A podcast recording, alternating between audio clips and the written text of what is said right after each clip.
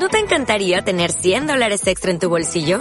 Haz que un experto bilingüe de TurboTax declare tus impuestos para el 31 de marzo y obtén 100 dólares de vuelta al instante. Porque no importa cuáles hayan sido tus logros del año pasado, TurboTax hace que cuenten. Obtén 100 dólares de vuelta y tus impuestos con 100% de precisión. Solo con Intuit TurboTax.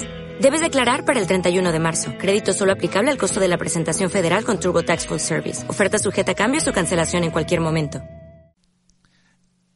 La guijada resultó ser, ¿has visto con lo que arrean a los bueyes? El chicote diríamos en Guatemala.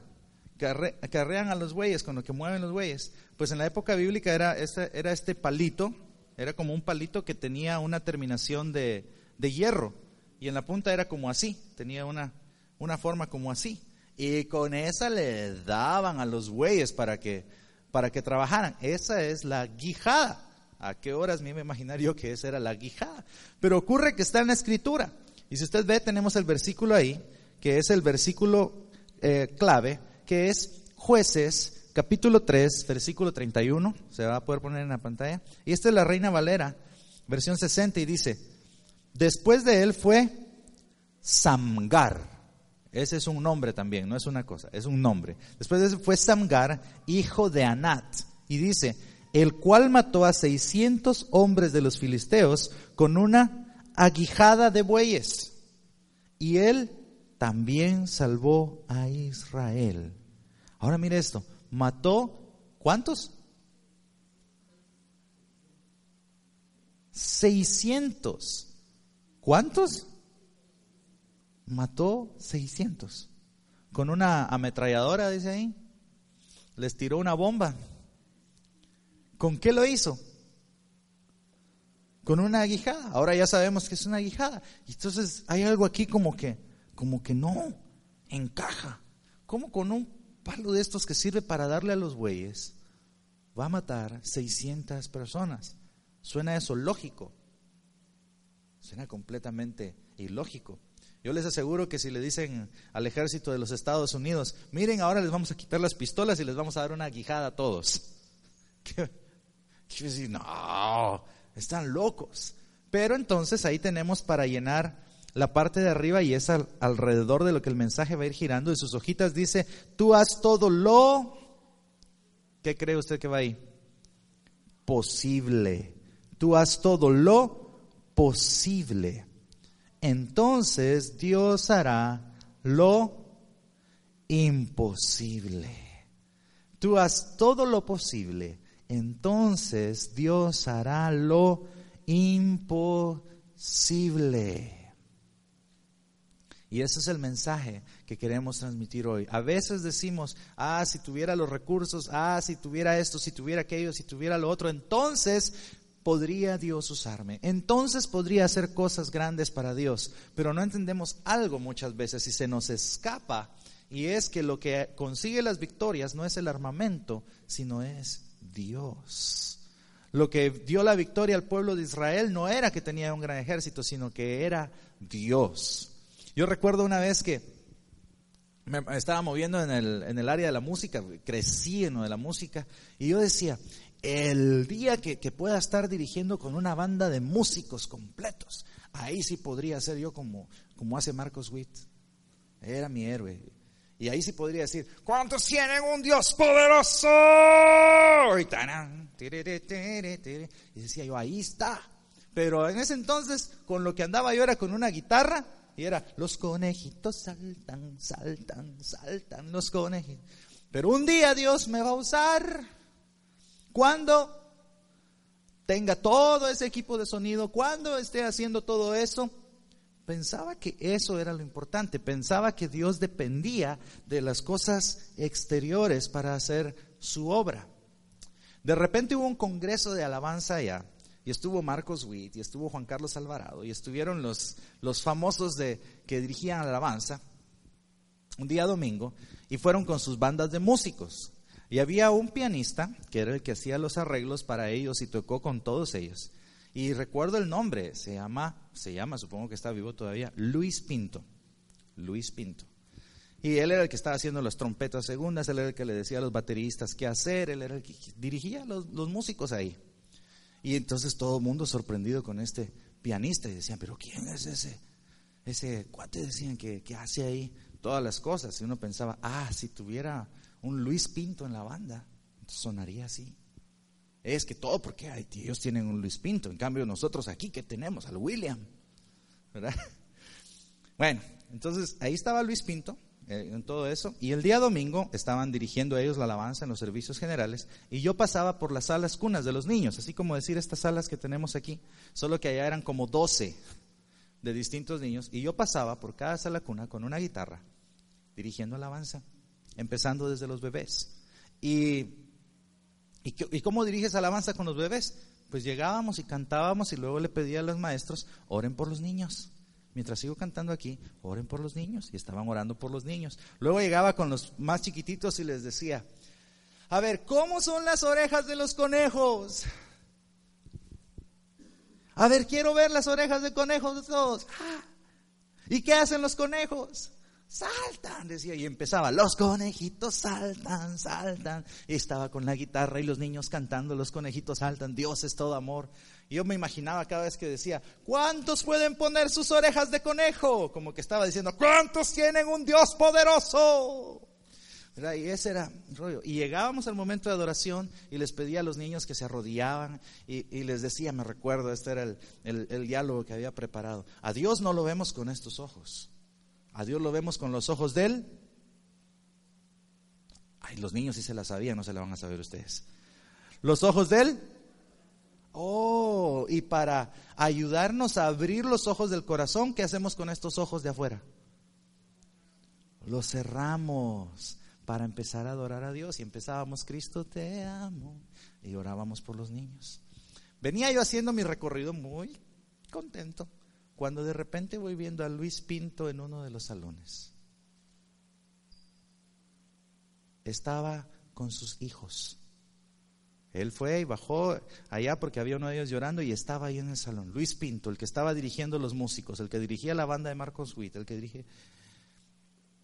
Y cuando yo entré ahí, mm, ¿qué voy a hacer yo si me sé solo un par de acordes? Y, fue de controlarme y decir, uy Señor, ayúdame ayúdame, ¿verdad? Porque. ¿Y cuántos tienen orejas de conejo? dije yo, qué vergüenza lo que estoy haciendo aquí con este tipo que sabe de música. Y los conejitos saltan, saltan. Y, y ahí estaba yo, y saltan, y saltan, y los conejitos. Y para mi sorpresa, Luis Pinto se quedó viendo así. Y dije, está pensando, ¿y este ridículo que cree que está haciendo? Y llegó el tiempo de la adoración, y pues oramos por los niños, y pasamos. Eh, pasé al siguiente salón y terminó. En la noche era el concierto de, clausura. Entonces yo quería estar en ese concierto. Entonces llegué al, concierto y un amigo me dijo, mira William, para que no tengas que hacer toda la fila, entra por este lado. Entra por este lado y te, te sentas en este sector y así podés ver el ensayo. Me imagino que querés ver el ensayo. Ah, sí. Cuando yo iba entrando, escucho desde el micrófono, ¡Ey, ey! Patojo, patojo, así le dicen a los muchachos en, Guatemala. ¡Hey, patojo! Patojo, el que, que vaya. ¿Y yo? Luis Pinto. Venía un momentito, venía un momentito. Mira mi hermano, solo te quería decir, qué unción. ¿Ah? Lo que tú estás haciendo, brother. ¡Wow! Cada acorde de esa guitarra el Espíritu Santo estaba haciendo obra, yo estaba impresionado. Y cuando estabas cantando con los niños, esa presencia de Dios. Mira, eso es lo que yo anhelo con, los músicos. Le pido al Señor que cada músico pueda tener eso que tienes. No te desanimes, échale ganas, sigue adelante. Te va a llegar el día, te va a llegar el día que vas a estar parado en lugares como este, dirigiendo alabanza, pero no pierdas lo esencial, porque eso es de eso se trata la adoración, no de la música. Y me quedé, y me fui a sentar. ¿Y qué, es esto? Yo pensaba que necesitaba todo esto para poder cumplir el propósito de Dios. Y Dios lo que necesitaba era el corazón. Haz lo posible, Dios se va a encargar de lo imposible. ¿Qué es lo que le pasó a este cuate aquí, este señor Samgar, hijo de Anet? El cual mató a 600 hombres filisteos. Los filisteos estaban oprimiendo a Israel. Y hay otra parte de la Biblia que estaba leyendo que enseña que lo que hicieron los filisteos fue que prohibieron a los israelitas tener herreros. Entonces no tenían herreros en Israel, entonces no podían construir espadas. No tenían para hacer espadas. Y, era lo prohibido, ¿verdad? Si miraban a alguien que estaba aprendiendo herrería, se lo descontaban. ¿Qué tal si este señor Samgar, hijo de Anat, dice, ah, el día que yo tenga una espada, ese día yo voy a matar a los filisteos y voy a liberar a Israel. Pero Señor, como tú no me das espada, entonces yo no hago nada. Mm. Sangar fue lo que tengas a la mano. ¿Y qué fue lo primero que encontró? ¿Una qué? Aguijada. Una aguijada. Y yo no me puedo imaginar cómo le hizo, pero agarró esa aguijada y se los descontó. Y liberó a Israel y no esperó. Y no esperó, yo pensé que Francisco iba a saber qué era la aguijada, pero ahorita está viéndome raro. Aguijada es para arrear los bueyes. Como chicote ahí. Entonces vino y agarró y con eso empezó. Entonces, llenemos aquí nuestras hojitas donde dice, el éxito está en decir sí a lo mejor de Dios para tu vida. El éxito está en decir qué? Sí a lo mejor de Dios para tu vida. Cuando a mí me dijeron, William, puedes empezar a dirigir alabanza y pasar en las salas cunas con los niños, yo dije, sí. Tuve otro amigo que me dijo, no te metas a eso, Dios tiene cosas más grandes. Pero Dios me está abriendo esta puerta, es la puerta que voy a tomar ahorita. Yo digo, sí, voy a servir al Señor. Tengo, ah, otra, el sueño de todos allá era dirigir la alabanza en el santuario grande, ¿verdad? Porque miles de personas y etcétera. Esta persona que me dijo, no, yo no, yo no dirijo alabanza en cosas pequeñas, porque Dios para mí tiene cosas grandes. Dios a mí me apartó para lo grande. Entonces a estas cosas yo no le entro. ok. Me pusieron a mí a dirigir alabanza en el santuario grande después. Pero ¿por qué no me ponen a mí? ¿Pero por qué no me ponen a mí? Y un día que yo no pude, tuve que llamar para pedir que alguien eh, me cubriera. Entonces los encargados asignaron a una persona que cubriera que, que, yo no iba a dirigir la alabanza. Y me llama y me dice, ¿por qué no les dijiste que me pusieran a mí si Dios para eso me llamó? Ocurre una cosa, él quería empezar en lo grande y Dios quería que empezáramos en lo pequeño, con lo que teníamos a la mano, ¿verdad? Con nuestra aguijada y hacer la voluntad de Dios ahí. Entonces hay tres cositas que son el éxito de Samgar y son las que vamos a ver aquí. Número uno es, comienza donde estás. Puede anotarlo ahí. Comienza donde estás.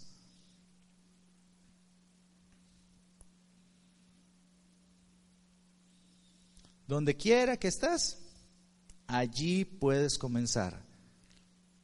En una oportunidad estaba predicando eh, mi pastor allá en Guatemala y predicó acerca de, del llamado que Dios hizo a, Moisés y Dios le preguntó a Moisés, ¿qué tienes en tu mano?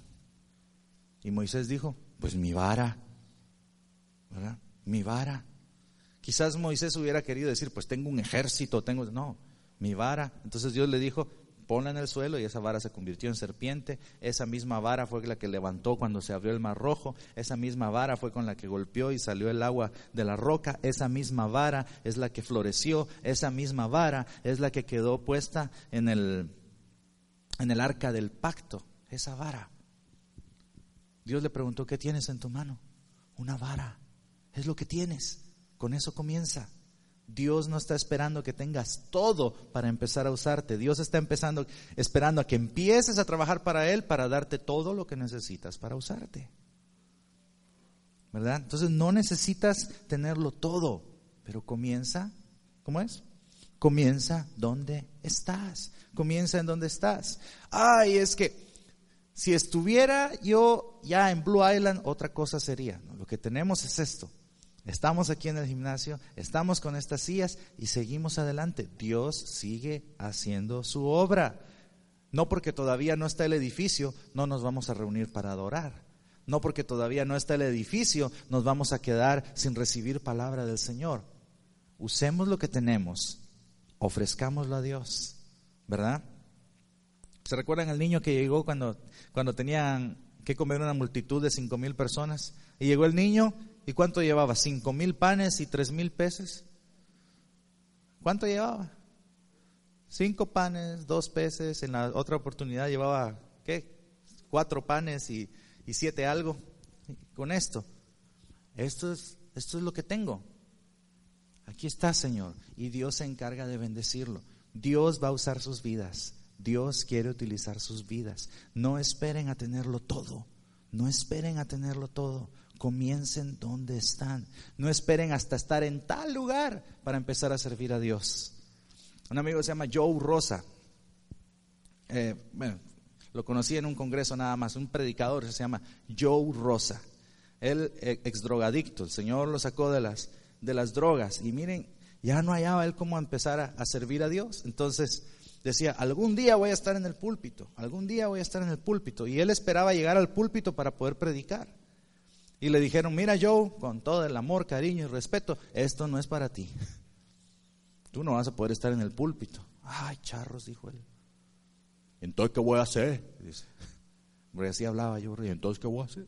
Bueno, si no puedo predicar en el púlpito, en la calle, ¿quién me aguanta? Y salió y empezó a predicar en la calle, porque lo que era lo que tenía a la mano. Empezó a predicar en la calle, empezó a hablar del Evangelio de Jesús en la calle. Y llegaba con, con los que estaban tirados ahí les decía, mira, entrega tu vida a Cristo. Yo estaba así como tú. Y empezó a llenar la iglesia, a llenar la iglesia, y llenar la iglesia. Él jaló más gente a la iglesia que lo que había hecho el pastor. ¿Sabes qué, yo? Predica en el púlpito. Y ahí pasó este yo. Y empezó a predicar en el púlpito. Comenzó con lo que tenía a mano. Comienza con lo que estás. Hay dos grandes excusas muchas veces. La primera, yo sé que nadie la ha utilizado. Entonces ahí pueden ver las grandes excusas. Si tuviera más, más que, ay, pero qué rápido le atinaron todo. Si tuviera más tiempo, si tuviera más tiempo, entonces podría servir a Dios. ¿Cuántos de aquí tienen 24 horas en su día? ¿Cuántos tienen 27 horas en su día? Me cuentan el secreto. ¿Cuántos tienen solo 22 horas en su día? Todos tenemos 24 horas en nuestro día. La diferencia es cómo las administramos. La vida promedio de una persona está en 75 años de edad. Esos 75 años de edad da 3.900 semanas de vida. 3.900 semanas de vida. Nunca me había puesto a sacar las cuentas de cuántas semanas de vida podría llegar a vivir. 3.900 semanas de vida. Eso nos deja 3.900 sábados, por ejemplo. ¿Qué hacemos los sábados? Mm, ¿Cuántos sábados de vida llevas viviendo y cuántos sábados te quedan por vivir? ¿Qué hacemos los domingos? ¿Cuántos domingos llevamos vividos y cuántos domingos nos quedan por vivir? Pastor Sam, quien preparó este mensaje, decía algo interesante. ¿Qué les parecería agarrar un frasquito y, ponerle las, ¿cómo dicen en México? Las canicas. Sí, canicas, todos estamos con las canicas. Se dice cinco, ¿oyeron? En Guatemala les decimos cinco. Entonces, eh, las, las, canicas. Y dice, ¿qué te parece si pones aquí, de este lado, en, este, en esta botella, los sábados que has aprovechado? Y en esta otra, los sábados que has desaprovechado para servir a Dios. Al final de cada sábado, tú agarras tu canica y dices, bueno, serví a Dios, fue un sábado perdido o fue un sábado aprovechado. Fue un sábado aprovechado y lo pongo aquí. Este fue un sábado, ah, no, aquí. Este fue un sábado aprovechado, lo pongo aquí. Este fue un sábado desaprovechado y lo pongo acá.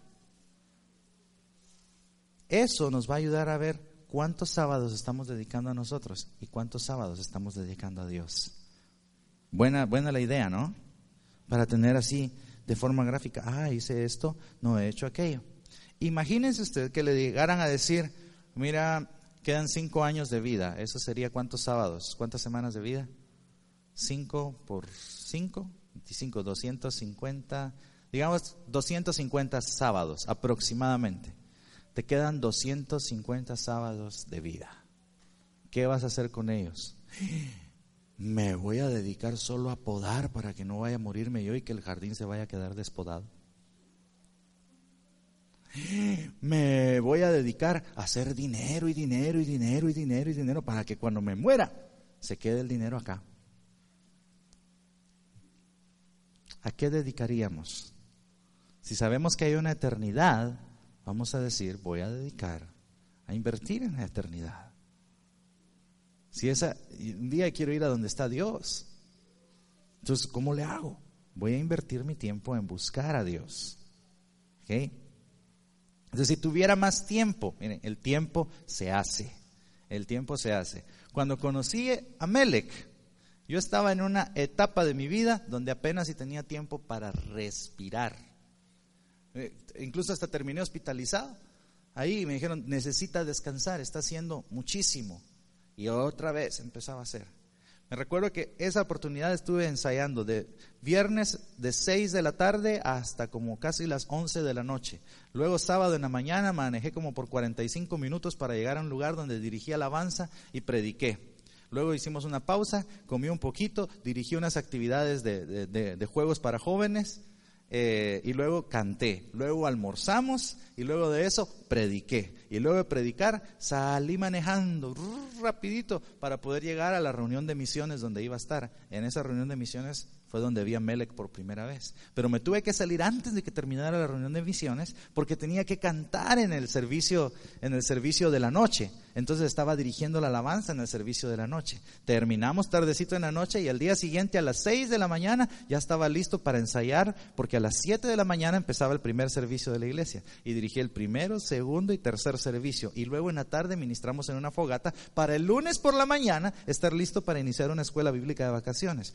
Así estaba de atareado mi horario. Pero apareció esta jovencita llamada Melek, que venía de Turquía.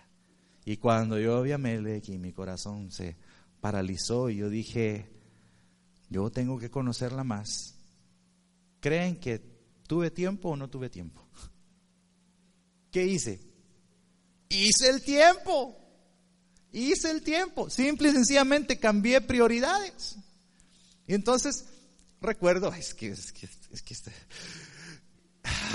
qué alegre eso cuando están enamorados, ¿verdad?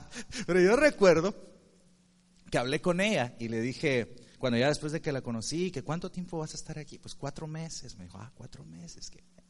Fíjate que tenemos una escuela bíblica. Y va a ser de misiones. En ese momento el Señor a mí me reveló que la escuela se iba a tratar de misiones, fíjense. Entonces dije, va a ser de misiones. Y quería ver si te podíamos invitar para que el martes estuvieras con nosotros.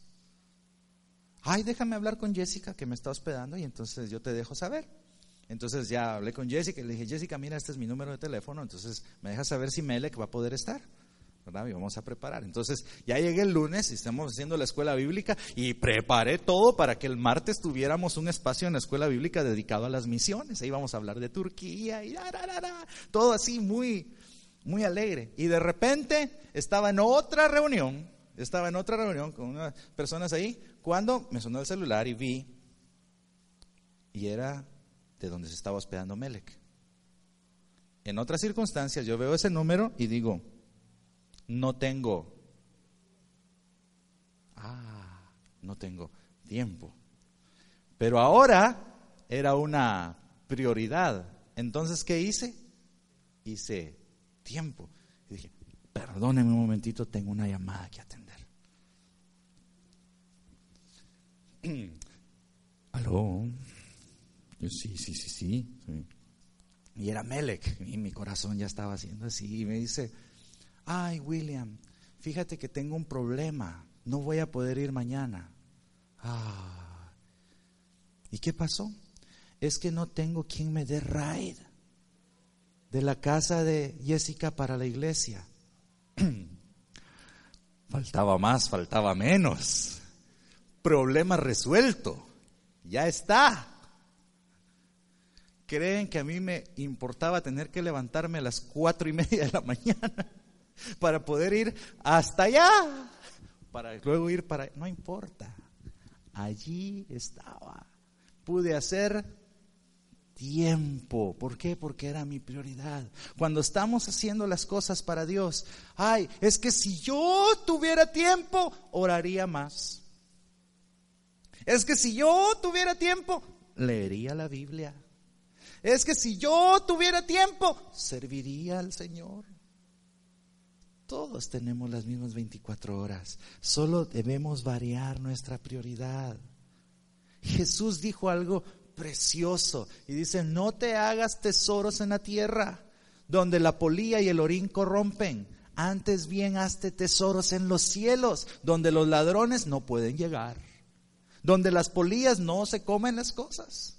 Porque donde está tu tesoro, ahí estará también tu corazón. ¿Dónde está nuestro tesoro? ¿Dónde está su tesoro hoy día? ¿Está su tesoro en esta tierra? ¿Está su tesoro en su casa? ¿Está su tesoro en su carro? ¿Está su tesoro en su ropa? ¿Está su tesoro en bienes materiales? ¿O está en el Señor?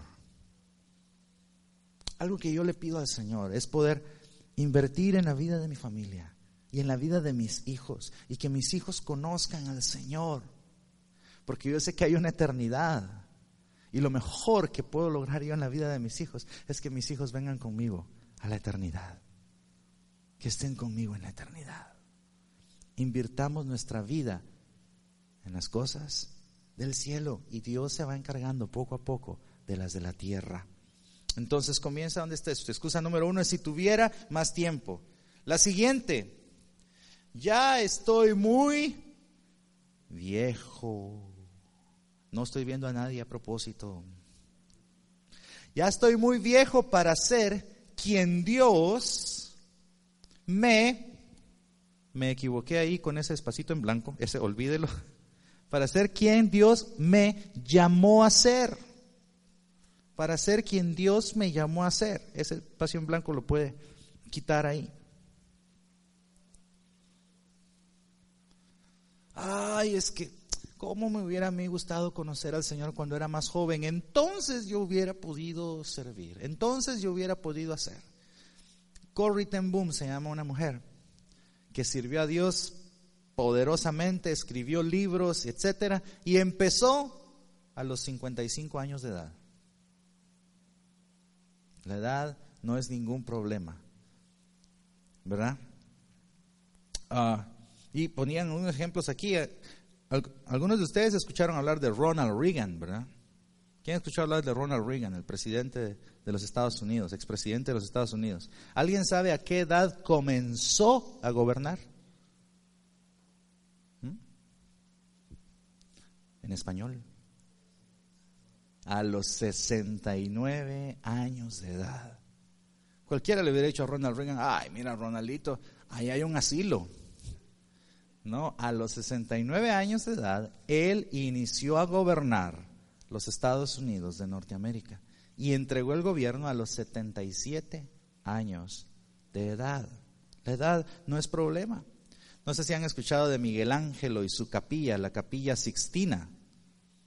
Miguel Ángel tenía 68 años cuando terminó de construir la capilla Sixtina. Y Benjamin Franklin empezó a hacer inventos desde que era joven. Pero luego uno de sus últimos inventos, algunos todavía los están utilizando. Alguien ha utilizado los lentes bifocales. ¿Verdad? Que aquí tienen una relación, pero luego le hacen aquí que, que leen con otro mejor. Los lentes bifocales los inventó a los 78 años de edad.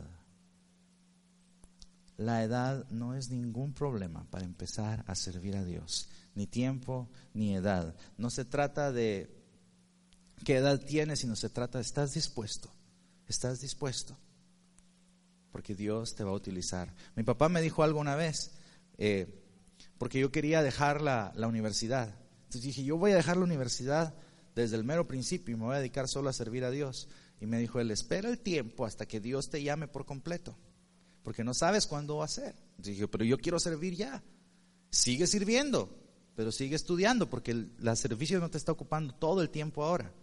Mira, William, tienes 20 y dentro de 5 años vas a tener 25, indiscutiblemente.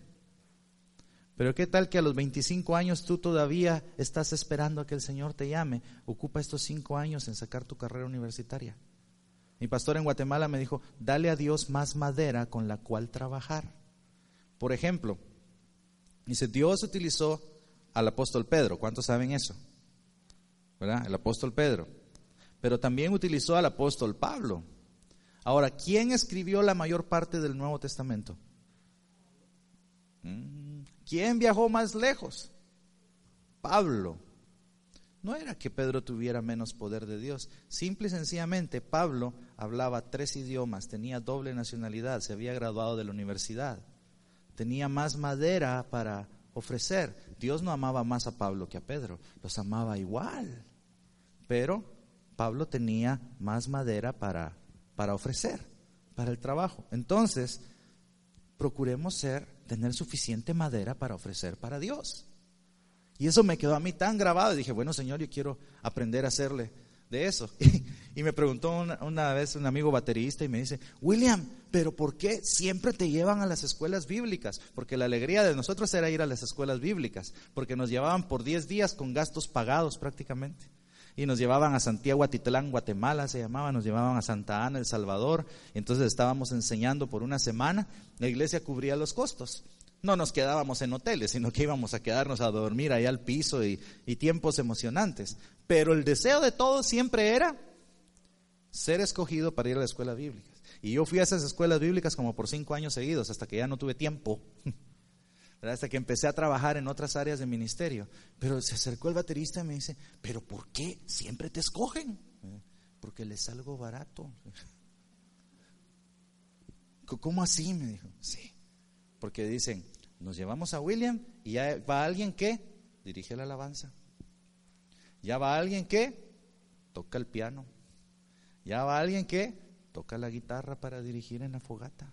Ya va alguien que da clases para los niños. Ya va alguien que sabe actuar en las obras de teatro. Entonces, en lugar de llevarse a cinco personas, nos llevamos a este pelón.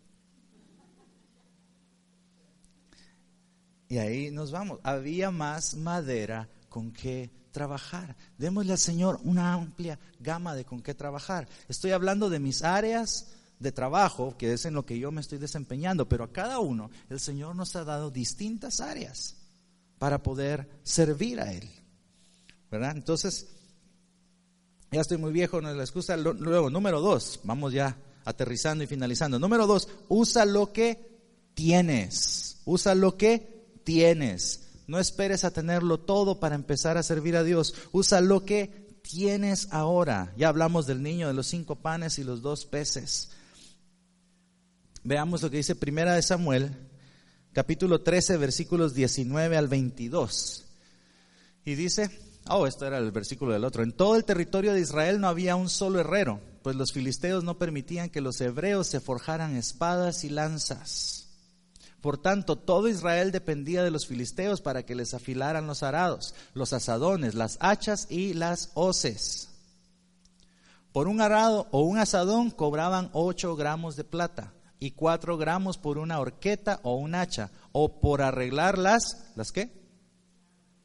Las aguijadas, que es eso el título del mensaje de hoy. Las aguijadas es esto que sirve para, para arrear los bueyes. Es un palito que sirve para arrear los bueyes, tiene una cabecita de metal. Entonces, usa lo que tienes. ¿Qué era lo que tenía este personaje que vimos ahí? Samgar, que mencionamos. ¿Qué es lo que tenía en la mano? No la ouija, casi como la quijada, pero es la aguijada. La aguijada es, es casi como la madrina y su aguijada, ¿verdad? Entonces, Ahí está ya para que no se nos olvide. Ahí está. Pero él agarró la guijada, no la ahijada, agarró la guijada y con eso repartió y dijo, Dios ha de estar con nosotros. Y con eso batió a 600 filisteos. Ahora la pregunta es, ¿cuál es la guijada que usted tiene hoy? ¿Qué sería eso que Dios le ha dado a usted que puede utilizar para el engrandecimiento de la obra de Dios? Ay, hermano, yo no tengo nada. Déjeme darle una buena noticia. Sí tiene algo. Todos los que estamos aquí tenemos un don. Búsquese a alguien por ahí y dígale, tú tienes un don. ¿Sabe qué? Dígale, tú tienes una aguijada. Ni siquiera sabía que era madrina. Tienes una aguijada. ¿Cuál podría ser? Miremos aquí distintas aguijadas. Número uno, ponga ahí tu sueño. Tu sueño. Ay, pero los sueños podrían ser una aguijada. Sí, pueden ser. Pueden ser. Muchas veces Dios planta un sueño en su corazón. Mi caso personal, yo recuerdo que una vez soñé con alguna vez dirigir alabanza en la India. Y dije, quiero ir a dirigir alabanza en ese lugar donde nadie ha dirigido alabanza. Y pasaron los años. ¿Y qué creen que pasó? Fui a dirigir alabanza a la India. Estuvimos como un mes y pico por allá por la India. ¿De dónde vino el dinero? Pregúntele a Dios. Yo no sé, yo no tenía, ni tengo, ni tenía el suficiente dinero para poder costear un viaje así, pero Dios se encargó de mover el corazón de las personas y de preparar las circunstancias para que llegara a la India. Y todo comenzó como un sueño. Todo comenzó como un sueño. Era lo que tenía a la mano. En, lo que ya no mencioné, cuando el pastor, el pastor en Guatemala estaba hablando de, lo de la vara, dice que, de lo que dije de la vara de, Aarón, que usó lo que tenía a la mano y era la vara. El pastor nos preguntó, ¿y qué tienes en la mano? Y hay un talentoso, hoy director de alabanza y pastor, dice, un bolígrafo. Para hacer la broma, pues usa el bolígrafo. Úsalo para engrandecer el reino de Dios. ¿Y qué puedo hacer? Escribe tu sueño. Escribe tu visión. Escribe lo que Dios te está poniendo en el corazón. ¿Y sabe qué? Lo hice. Lo hice y escribí un listadito como de cinco o seis cosas esa vez. Una de esas era ir a la India. Cuando ya me casé y todo, mi mamá encontró el cuadernito ese y me lo enseñó. ¿Y sabe qué pude hacer? Check, check,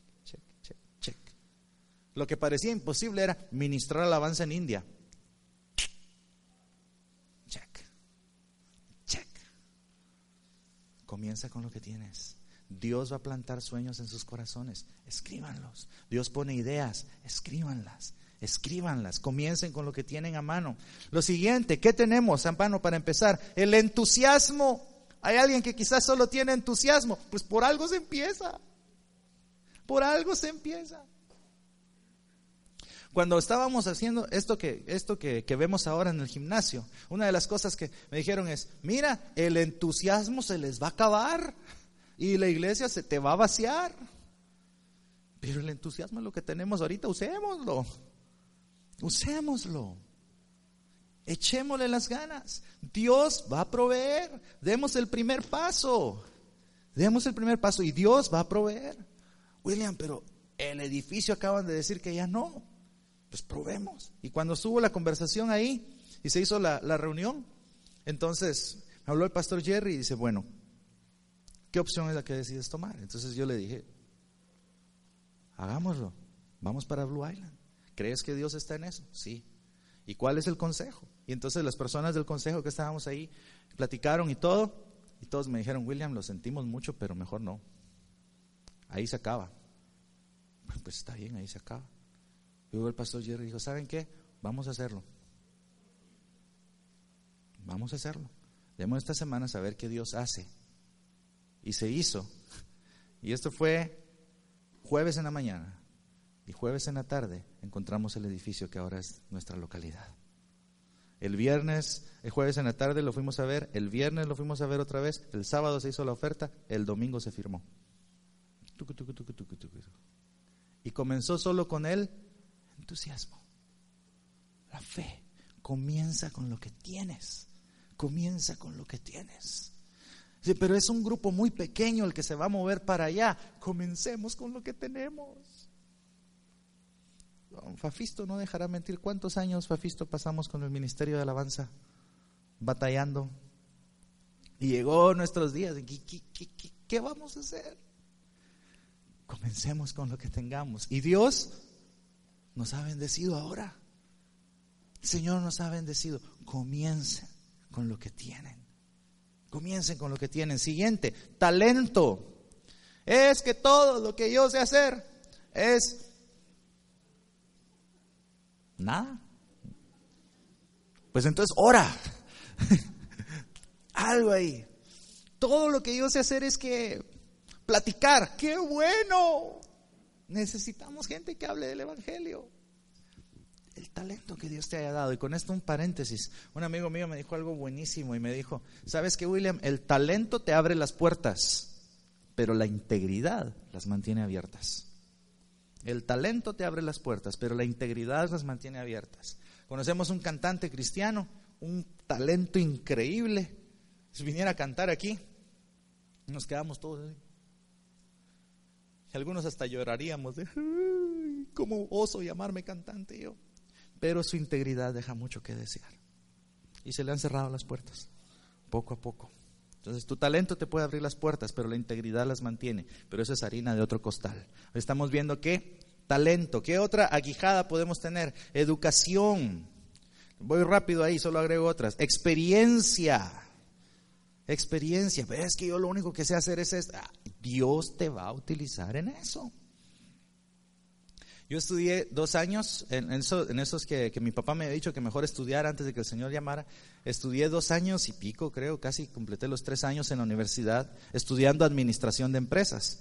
Y completé el primer diplomado de administración de empresas. Y a veces pensaba yo y decía, ¿para qué me va a servir a mí esto de la administración de empresas? Cuando estaba aprendiendo ahí diagramas de Gantt, diagramas de flujo y que estos procesos y todo. ¿Saben qué he estado utilizando ahora? lo que aprendí en administración de empresas. La praxeología según Ludwig von Mises. ¿Y qué es eso? Elección entre medios para alcanzar fines. ¿Y qué es eso? Cosas que aprendí en la universidad, pero ¿saben qué? Ahora me están sirviendo. La experiencia, Dios nos ha preparado para cumplir algo. ¿Qué más tienes ahí? Tu aguijada, influencia, sabiduría, creatividad. Y ese último, llénelo usted con lo que usted piensa que tiene. Aquí solo le agregué, el primero, se los voy a leer de arriba abajo. En el primer espacio en blanco era sueño, tu sueño, tu entusiasmo, tu talento, tu educación, tu experiencia, tu influencia, tu sabiduría, tu creatividad, tú, lo que usted quiera poner. El espacio es lo que usted sabe que podría ser su ahijada. Y número tres, haz lo que puedas. Haz lo que puedas. Como dijimos al principio, tú haz todo lo posible, entonces Dios hará lo imposible. Francisco de Asís dijo, comienza haciendo lo necesario, luego hazlo posible y terminarás haciéndolo imposible. Terminarás haciéndolo imposible.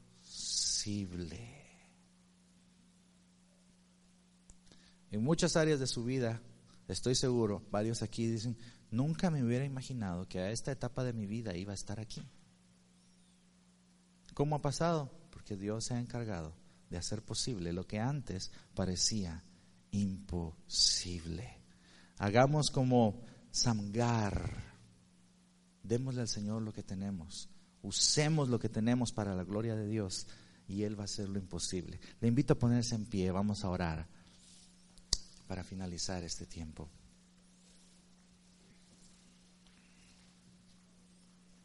Puede inclinar su rostro. Cerrar sus ojos y, meditar un momentito en la palabra que ha escuchado en este día.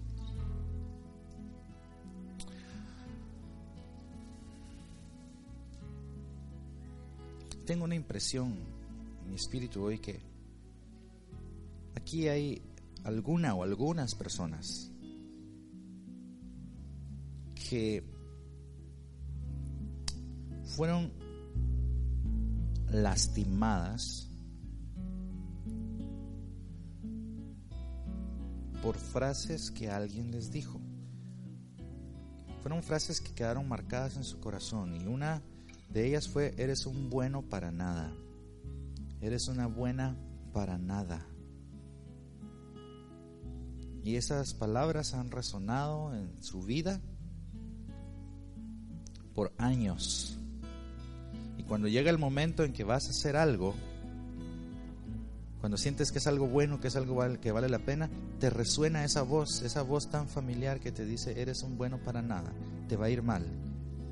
Y en varias ocasiones te ha ido mal. Y tú has dicho, ah, es porque tenía razón, yo soy un bueno para nada o una buena para nada. El Señor hoy quiere quitar esa voz de tu mente. El Señor hoy quiere quitar esa voz de tu corazón, esa herida. En el nombre de Jesús de Nazaret, si alguien te ha dicho que eres un bueno para nada, vengo a cancelar esa palabra en tu mente y en tu corazón. Tú todo lo puedes en Cristo que te fortalece. El Señor te ha escogido para ser cabeza y no para ser cola. Tú vas a alcanzar lo imposible en el Señor y vas a tapar la boca de todos aquellos que alguna vez te dijeron, eres un bueno para nada o eres una buena para nada. Dios te trajo aquí hoy para sanar tu corazón y para darte un nuevo amanecer. No es casualidad que estés en este lugar. Dios te trajo aquí para darte libertad, para darte sanidad y para darte un nuevo comienzo. Hijo mío, tú puedes. Hija mía, tú puedes, dice el Señor, porque yo estoy contigo. Ya no escuches más la voz exterior que te dice que eres un bueno para nada o que eres una buena para nada. Escucha la voz mía que dice, a través de Cristo tú lo puedes hacer todo. Escucha mi voz que te está diciendo, yo te amo, di mi vida por ti, tú vales mi sangre. Eres más que vencedor. Eres más que vencedora. El Señor está sanando. Así es. Gracias, Señor. Opera Jesús por tu espíritu. Padre, en el nombre de Jesús, yo oro por cada persona en este lugar y oro para que tú pongas un llamado en este momento, tú pongas claridad en su corazón y que le reveles a cada uno cuál es esa herramienta que tiene en sus manos que va a poder utilizar para tu gloria y tu honra. En este momento, en el nombre de Jesús, lo pido, Señor. Y en este instante el Señor va a empezar a mostrarles a varios de ustedes un área de servicio que nunca se había imaginado. Usted va a poder servir en esto, usted va a poder servir en aquello. Dios está poniendo eso en su corazón. Dios está poniendo esto en su corazón. Uy, parece imposible. El Señor está mostrando que usted va a estar parado enfrente de personas hablando de lo que Dios ha hecho. Le suena imposible, pero Dios dice, escríbelo, atesóralo, porque no es porque tú eres bueno, sino porque yo soy bueno que eso va a suceder. Señor, pero ¿cuándo voy a estar yo en el escenario? Empieza lo que, con lo que tienes ahora. Empieza con lo que tienes ahora. Y te vas a sorprender de hasta dónde Dios te va a llevar. Gracias Señor por este día. Gracias por tu palabra. Te pido que quede plantada en nuestros corazones y produzca fruto al ciento por uno. En el nombre de Jesús, Señor. Amén. Amén. Démosle un fuerte aplauso al Señor.